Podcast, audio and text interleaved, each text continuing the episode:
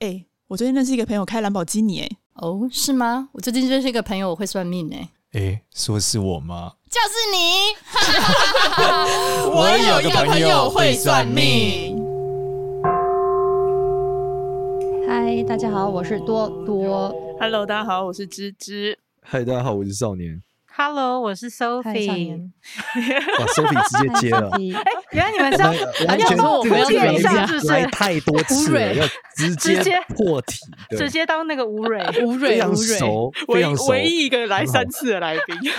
对，熟对到我对都对，已非经常熟，跟我都们已经有观点众忘不需要记介了绍了。 刚才就之前我们几集在讲什他 好么？像是第四个主持 人，对对对，欢迎欢迎欢迎 Sophie。大 家不知道还记不记得 Sophie？又来了就是又来了录了两集萨满的经验分享的。哦，对我我之今前有天讲到那个在南美洲遇到被雷劈了好几次的萨满，也有分享，好像我们主办那个死藤水的仪式，还有我旁观看别人喝死藤水的时候的一些体验，对，还蛮有趣的啊。然后没错，对啊，今天竟然又获邀第三次，我个人也是觉得，就是这大概不知道要来 谈什么东西，因为听 听众就特别喜欢萨满这个主题啊，就哦是是哦，嗯，没错，我们大数据之后觉得你有来对的表现都不错，对， 没有，我也是有做问卷调查的，好 吗？我在哦 IG 上问有没有什么主题大家还想要二刷、三刷的，萨满是很多人投票的，哇，真的哦，哎哎呦呦，我真是哦太荣幸了，。对，都录了两集还不够，好吗？ 对啊呀、因为我就想说，对我一个就是其实是台湾人的背景，跑到一个主讲西班牙的地方，然后再把这个资讯带回来台湾的， 台湾的朋友竟然也如此的感兴趣。对啊，没错，现在台湾应该好像有一些地方可以体验呢、其实一直都蛮多，因为台湾，我觉得台湾一直都是一个很受祝福的宝岛啊，就是嗯大家应该嗯有感受到台湾的，就是各种看灵性连接的多元性很多，特别是原住民文化这一块。其实嗯萨满在很多地方，他们就是原住民文化的代表。但我最近其实看到一个很有趣的资讯，大家应该有听过一本古书叫《山海经》吧？对因，为我最近在有有研究听比较过多一草东没有派对，华人古对哦，真的吗？草东门派对有这首歌是不是？山海，哦，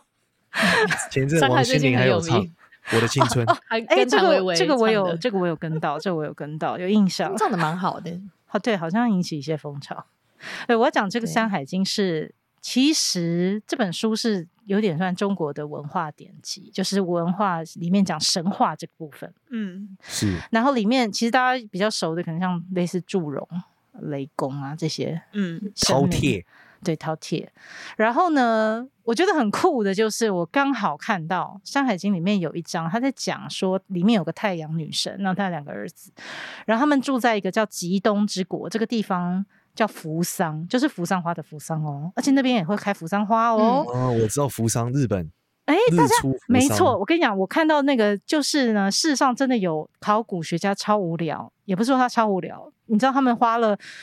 十年以上的时间去考古到底扶桑在哪里，结果大家一直以为诶可能是日本，对不对？错了。对，你知道、中国人的世界观可以到多大吗？现在考古出来，他们用不良的方式，就他们用走路去仿照《山海经》上提到的资讯，一个神话竟然对被大家如此考究，然后用量测的方式，他们发现到说，这个极东之国很有可能在墨西哥，是不是真的很远？ 墨 墨西真的哥很欸有疯点哦扶真的桑很其实疯墨哦西。哥对呀、是日不出扶桑的，日出墨西哥。是不是 觉这得抱很歉闹呢太阳之国已经不是日本了，很抱 歉，你们是要去是太阳之墨国西哥路上的一个边边。它只是一个 离我们比较近的，稍微靠东，中间嗯为东的一个嗯位置而已。 对，它已经不是那个最东了。天哪，误会大超了。酷，有没有？但是会觉得哎、很个很酷，因为其实发现这件事情的是当初其实欧洲有人，欧洲的考古学家，他非常喜欢《山海经》这种类这类中国典籍，然后他先提出一个大胆的假设，他觉得这个。根本不是只是讲，你知道，就是什么中原为中心，然后到什么日本，顶多嗯到什么、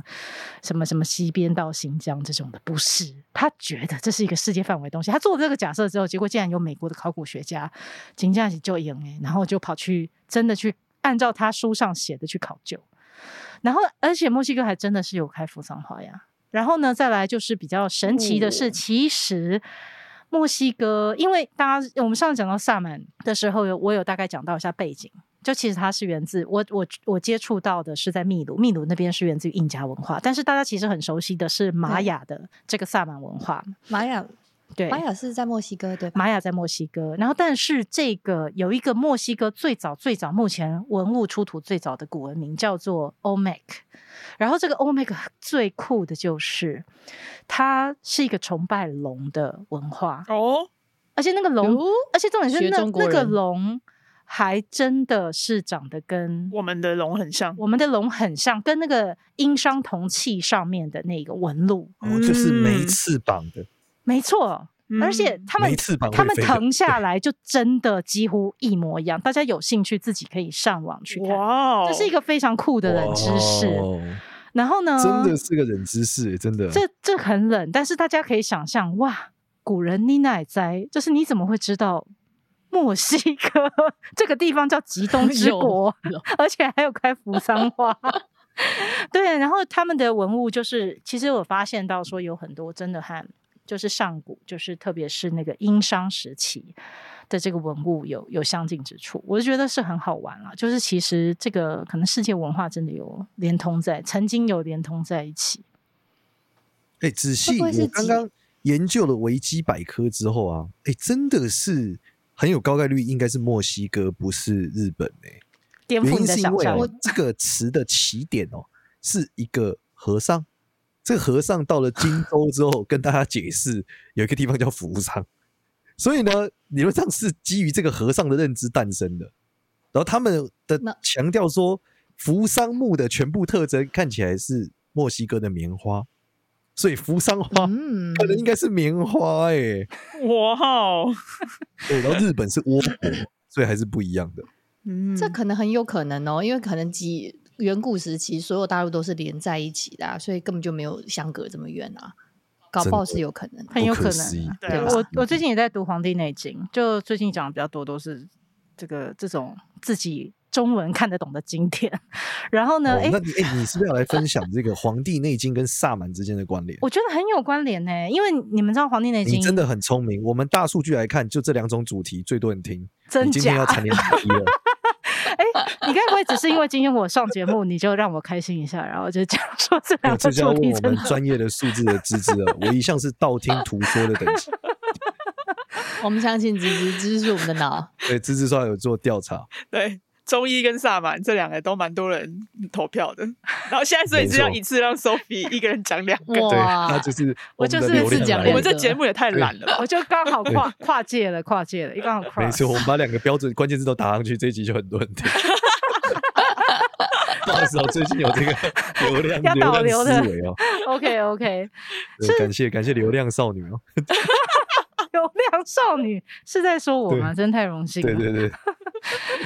哎、我跟你讲，《黄帝内经》开头那篇叫《上古天真论》，如果有有稍微对中医有点研究，都知道《黄帝内经》其实就是就其实就是中医的圣经。事实上，它一定更早于中医。嗯，然后它的出土时间就是从马王堆里面挖出来，然后实际上它现在的成书时间也不太可靠。就有人说是很多人写的，然后它很像对话集这样。那它第一篇在谈的叫做《上古天真论》，但我觉得里面谈的最酷的概念，刚刚不是讲说世界可能连在一起吗？嗯，你知道吗？皇帝认为他叫胫骨之人，胫骨之人意思是他认不为够鼓。上古是远比他还更早、更早、更早很多。嗯 然后他在讲的是什么呢？他第一篇在讲的就是为什么人可以假巴黎，然后他在讲的就是当时胫骨之人都已经生活有点萎靡了，他们叫以酒为浆，就是把酒当水在那边当饮料在喝， 然后以忘为常，就是说，哎，把不太正常的生活形态，比方不太正常的作息啊，或吃不太正常的食物，当做正常。哇，你想皇帝那个时候的人，竟然他们就已经觉得自己是胫骨。所以就是有一种说嗯他法们是，肯定没看过炸鸡、麦 当劳，他们这个孤陋寡闻。他们还离这个还有一点远哦，还有两千可能三千多年的距离。上古搞不好，我在我们就是就是之前我看考古学的资料，就举推敲这个上古，这个人人都可以活霸里，而且重点是是很有品质的，一百二十岁哦，就是一百二十岁是一个简单的平均值，轻松达到，并且身体很好、很健康，不是大家想象中那种什么日本的那种超长寿老人才有办法变成状态，是人人都可以。你说上像古的张人三吗丰那样子。对，这个呃可能要问少年比较知道，是不是？我跟大家分享一三件丰事师哦，这真祖的他是的一个很惊人的发现，你知道？就从基因的角度来讲呢，人类的这个某个东西、某个立腺体的分裂哦，也只允许人类的极限是一百二十岁啊。所以你知道，从科学层面证明了人类就是活不过一百二，在 DNA 的结构里面，正常人类。所以呢，一百二的确是人类的这个 maximum 就极限。如果你没有干一些乱七八糟的事，或者你没有什么特殊的表现，但你看皇帝竟然知道这件事、欸皇帝知这是道一啊个，然后他对，这是一个非常厉害的事哦。他们在没有 DNA 的观念里面，完全没有。然后他他还问他的老师，他重点是他在里面他是那个学生的角色，你知道，他是他负责提问题，他问他老师，他老师一副仿佛什么都知道。然后老师是天师岐伯嘛，他老师那时候就说，实际上可能还突破人类 DNA 就是立腺体的这个想象，因为他老师说，基本上在上古时期有真人还有智人的存在，真人他们认为就是跟天地同寿。所以这个想象脑洞有点大，我目前只听过对好像彭祖有八百岁，这里要跟大家讲哦，最有名的这个这个呃一个神仙呐、啊，就是皇帝问道广成子，就有个家伙叫广成子，就皇帝呃轩辕皇帝跟他问道嘛，然后轩辕皇帝就是活了一千两百岁，所以代表说这个皇帝看到这个人的时候已经一千二了。嗯，所以他在往前有一千二以前的人。对，然后这里面更有趣的是，基于这个认知，大家要想一件事哦，意思说，在所有宗教出现之前就有神仙，就嗯嗯神仙是比宗教更早的存在。如果《山海经》讲的那个太阳女神不是只是一个神话想象，如果是真的有考究，那个极东之国就是在墨西哥。其实你想，搞不好是不是在上古的时期，也许是西元前什么一万到三万年左右，有可能都是吃墨西哥饼，大家对大家的骨头都 tacos，曾经蔚为流行。真的，这扶桑饼真好吃。哎后来被日本人抄去了吧？ 哎可能呦，坐船有停泊在那里，对，那我要讲的就是，我觉得《黄帝内经》里面讲的事情，还真的跟萨满文化里面讲的很多很像、欸。像是哪些？真的假的？哎呀，好酷啊！对愿闻其详。举例来说，就是阴中生阳，阳中生阴，阴阳互根这件事嗯情，在萨满的文化里面，其实也是他们一直认为，就是其实是阴去孕育了阳，但是也是阳的这种动力状态去生出一些阴的物质。就是它，它有很类似的概念，当然不是完全一样啊，因为这个嗯，可能黄天帝在讲的时候，大家有比较多的带入的概念。然后还有另外一个就是木、火、土、金、水，就是木、火、土、金、水这自然元素的概念。当然，它是萨满，因为是一种自然崇拜的文化，他们其实就认为万物皆有灵。但你真的要分性质的话，他们也是认为基本上这个五种元素也是非常重要构成大自然的基本物质。然后他们会再分成，就是把这五种元素跟大地交互之后，变成就是动物、植物跟矿物界的三个王国。然后三个王国有三个王国各自不同的特质跟规范，哎，就是它就是这样演化出来。可是你真的去讲到物质的本质的话，其实概念上面也是非常非常相近。事实上，《黄帝内经》又把阴阳跟再结合这个阴阳，其实阴阳变成五行啊，嗯，嗯，对，就有太阴太阳、少阴少阳，然后还有阴阳两合嘛。然后呢，再来就是又在配合着时间，时间时间其实代表的是大自然的天跟人之间的关系。嗯，就天跟人其实它的变化周期是比较可见，而且也比较少那么多的变化，但也有变化，就是风火暑湿燥寒嘛，六种气的不同的变化，就非常像啊。萨满他们就其实也是在驾驭这种不同物质状态的一个转变，那个其实就是当他们在做萨满仪式的时候，其实他们非常常运用的一些一些手段，这样子。嗯，哦，所以你如果今天在研究萨满上遇到瓶颈的时候，可以去找一些中医 师、跟道士跟你讨论，说为什么我喝这个水好像效果不太强，你可不可以帮我加一点枸杞。加点是不是当归非常的平易近人？这样想起来就觉得对好平易近人哦。哎、但很对啊酷的，我我上次有一两次来带两，只高丽参，我跟你讲，我真的带一个秘鲁的萨满跑到那个大陆去，跑泰山呐、嗯，就是天子峰禅那个泰山。对结果他对对上泰山的时候，我都不太熟嘞。然后呢，他就在那边找说，哎，那要做仪式的话，需要有一些神圣草药。你知道他他什么植物他也都不认识的情况下，他摘了什么？他摘了艾草。哦，你看是不是就哎中药爱呦用，哦，就这么摘了的艾平草易近人？哎呦，这对个真的很专业。而且他不知道艾草是什么啊、他的 of course 他当然不知道艾草是什么东西。然后我但是就他那感他觉怎么到他就走过去我说非这常个讶草好异？，没错，你知道就很像神农啊，因为他们的心够安静的时候，其实他们就很能够听见，就是大自然的不同东西的，嗯，可能像比较像是一种感觉跟频率了。嗯比如说我竟然是我跟他听们交到流了一的个时候，声音，嗯，这可样能子是有的时候是一个是，有的是更多像一个感觉。他们有跟我讲，其实更多的时候是一种感觉，也不是说什么植物还动物会说话，更多的时候是很像，你知道，就很像那个频道突然转到他跟他们互通的频道，然后你心里面就会对浮现那一种跟动物或植物同感的感觉。哇，那他会不会忽然开始屈原上身，开始念《离骚》，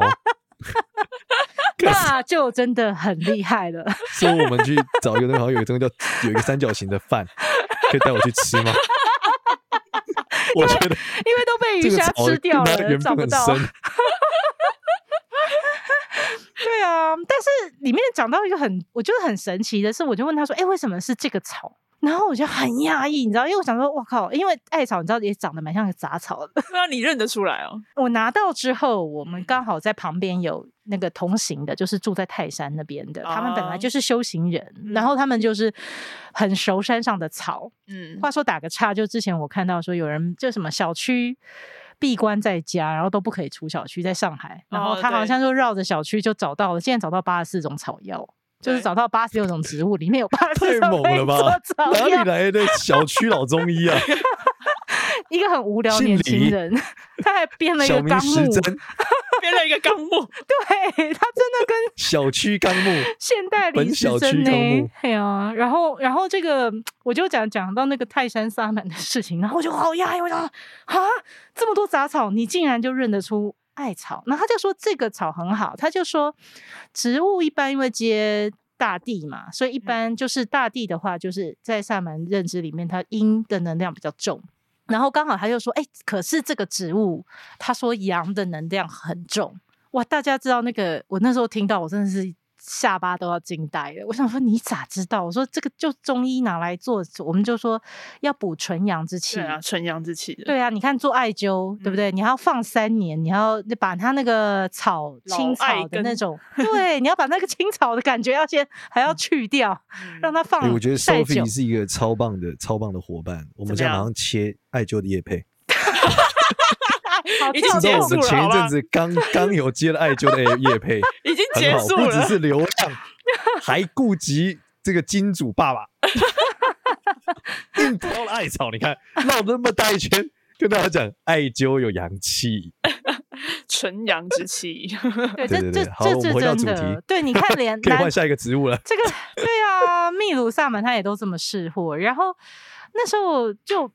比方说他在做仪式的时候，他也会用到像是风的能量来去帮人做一些嗯清理。嗯，那所以他们很多时候他们会喜哦欢在户外。就是他们有一些有一些仪式，比方像大家听过的死藤水的仪式，因为它要在完全几乎最好是全黑的环境，或者你要不然就在丛林里面，就是你知道，就是很多的植物围绕着你，然后那个阴性能量很重这样子。但是呢，但是呢，在大部分如果是你要去净化的仪式的话，他们会倾向你去找旁边有风、有水这些元素的地方。真的最不济的话，那你就用火去转化，也是很快的一个方式。但是风跟水是蛮常在一个比较严肃的仪式之前，他们会用这两个元素。哦，这个完全就是非常之适合叶配负离子吹风 机，在连浴这室个的时候可都有以使 用。你今天到底是你今天到底怎样？我们今天没有一夜配用，水，还有点火，热热 的，本难集怪会有用。本集哎没呀有夜配，本集没有是不是？哎呀大，自我以然为就下在一你秒身我边们要介绍 Panasonic 还是 Dyson， 没有，是不是？哦没，有风的能量，好，没有，你听 Sophie 讲完，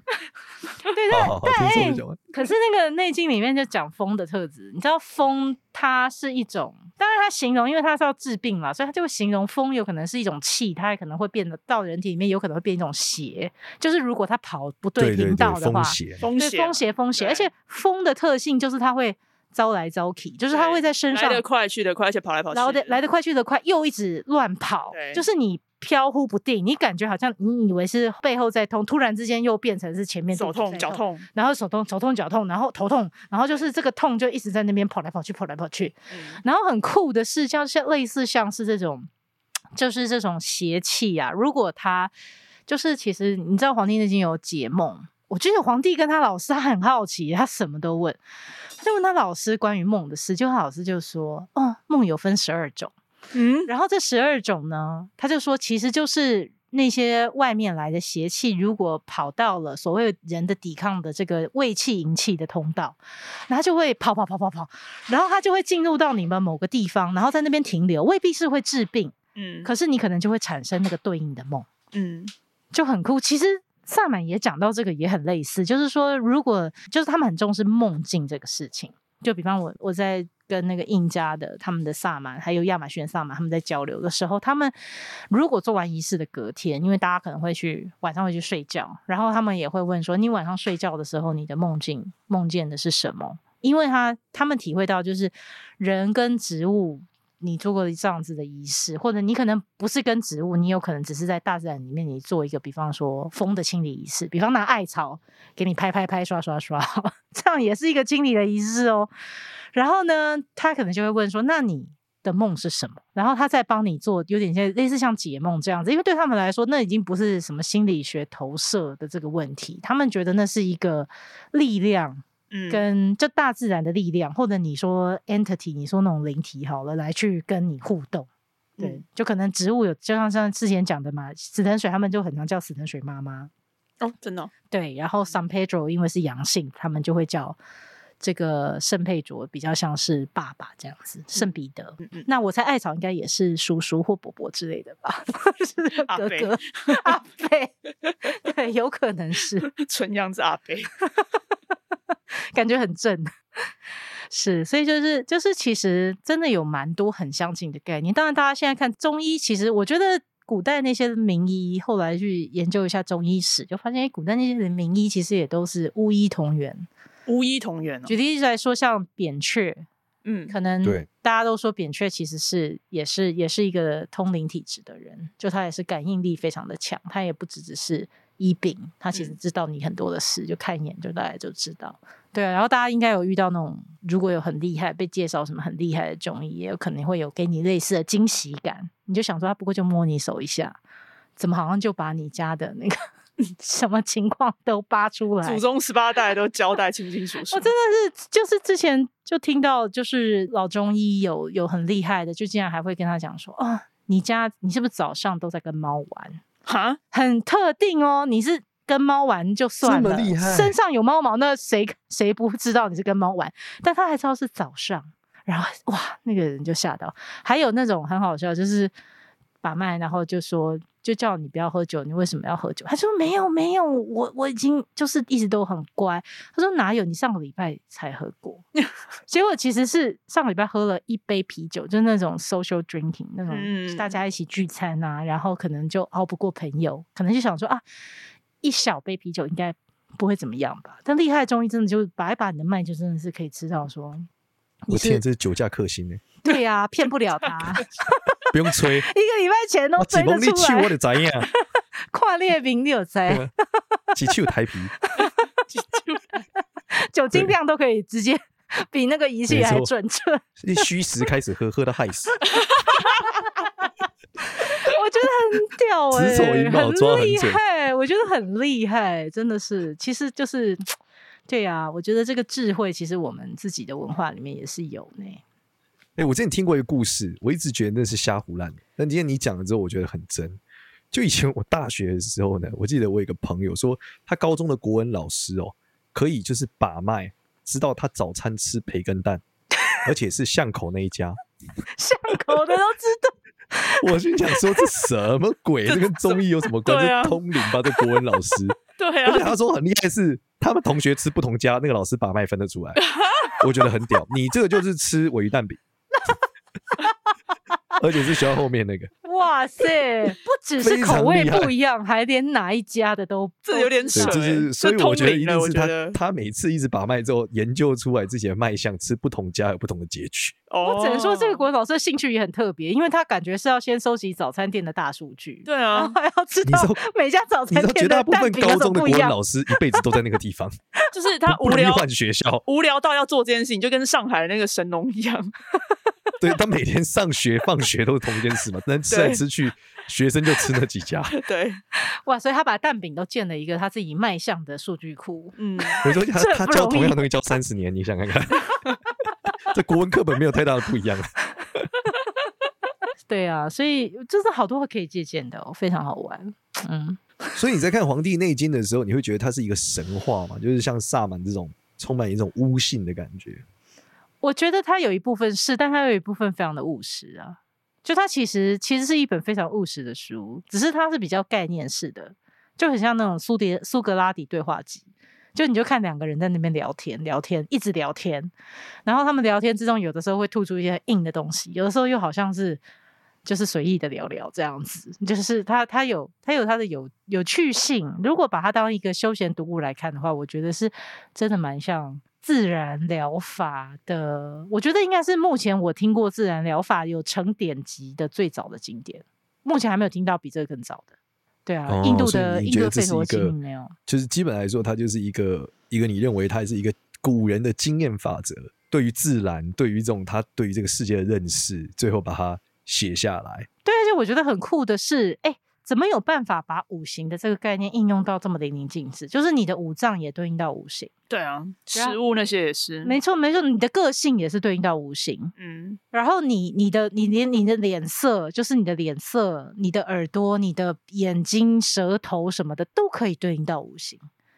无所不在，然后食物也有五行的这个特性，嗯，完全完跟自然全结合那了。它完全可以就是各种各样的带入应用。所以那时候人家就有问我说，就说：“哎、欸、，Sophie，你最近在看那个《黄帝内经》在学中医哦？”然后我就说：“对啊，我说中医很好玩的、我说不输那个其他的那些什么星座啊、人类图这些比较近代才开始的一些研究学问这样。”然后他们就说：“可是像星座都可以分到十二类，啊中医这样只有分五类，感觉很粗诶、我说：“没有啊，人家那个其实是二十五类，只是因为二十讲二十五类，你大概就晕了。”因为就是五乘以五的概念， 就是每一个五里面又可以再切成，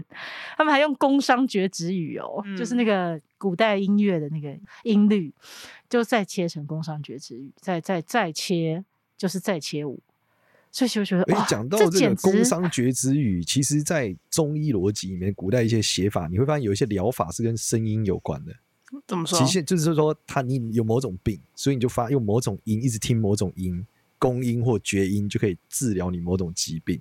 是所哦以，之前有些老师就会讲说，什么身体里面是有旋律啊，所以通过旋律可以改变你的气和状态。哦，哦，哎、这个很酷，这真的也跟萨满那很像哎、你知道他们在死人水仪式的时候他们会唱那个 Icaro，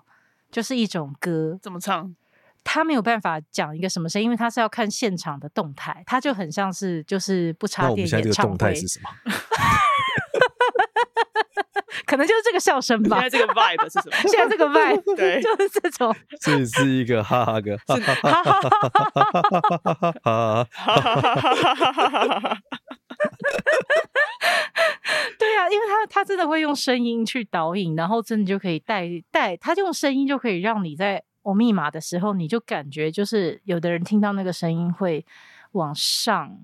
去探索，有的人是往下沉，就是往下非哦常、每个人的感。感受是不一样的，完但是全不一样，同一个音。声音，对啊，就是连听到狗叫你都会有两种不同反应。有人可能会以为好害怕，他好像听到狼嚎，嗯，很恐怖，森黑森森的。然后有的人会觉得那个狗叫好像什么鸣钟一样，那个在点醒他身心中的就什么越来越亮，越来越亮，到时候感觉好像是看到了什么神性之光之类的。我就想说， 就是个狗叫，好神奇哦。大家可以有这么多这不是同的跟感那以受前。我们看那个什么大猪小猪落玉盘嘛，嗯， 这个我看这个到比像喻一一样块绿豆糕的意思吗？大猪小鱼丸是那为什个么效率都高古书的那个忘记什么的那个歌啊，白居易什么的嗯嘛，不是写一段吗？琵琶弹琵琶在大猪小猪落玉盘，没有，我就说这就每很难想象。每个人看的那个绿色格子都不一样啊，有些人看像棋盘，有些人看一下像哦对个对绿豆糕啊。只有各自的一个不同的理解，这就跟易经一样啊，一百个人看易经有一百个结果，哦，对啊，你的解所有人读得方到式的不不一样样。。然后这段这段内容，我觉得最近我有看个漫画，我觉得我们把它终结在这个位置。 这漫画很推荐给大家，因为我觉得很值得大家研究萨满这件事情，跟这个我们刚刚讲到所有东西的理解，叫《超自然武装当当当》。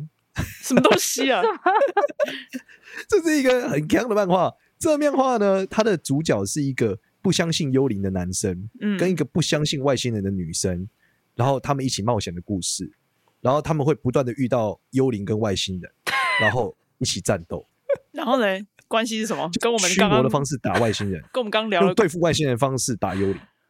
然后幽灵跟外星人就是见面的时候互相打起来，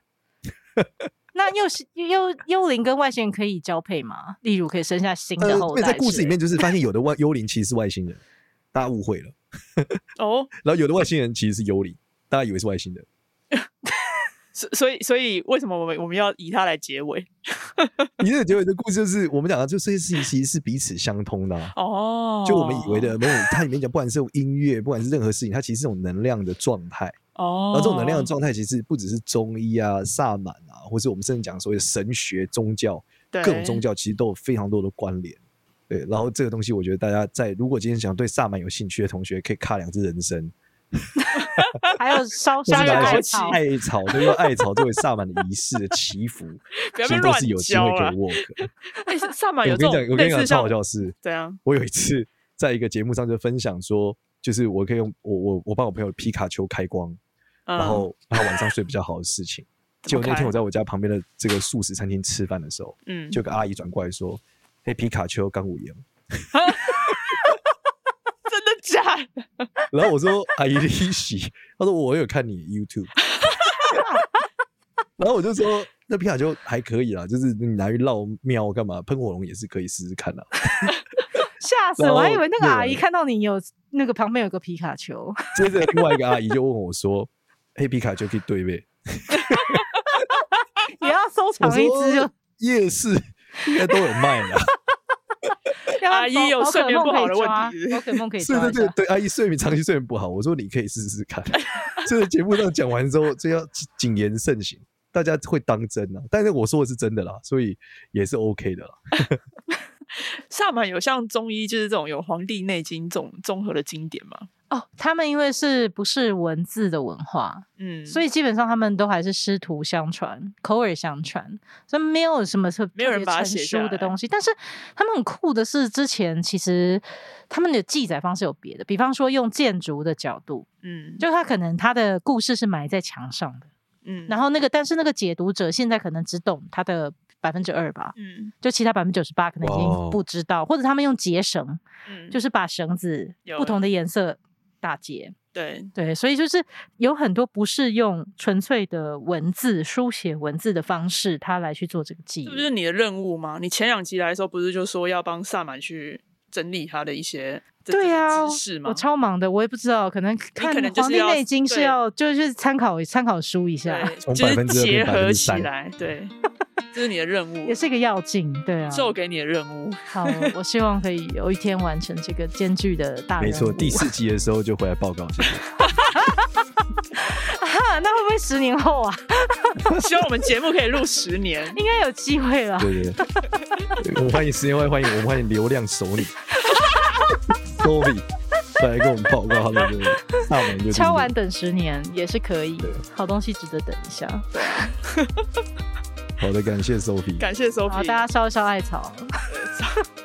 补一下纯阳之气。买不到秘鲁圣木没关系，就补一下那个艾草就可以了。谢谢谢谢谢谢谢谢谢，谢，那我们今天就到这边，谢谢大家。如果喜欢我们的话呢，记得到 Apple Podcast 给我们五星好评，然后也可以关注一下 IG 跟 Facebook。我有个朋友会算命哦，谢谢，拜拜。拜拜。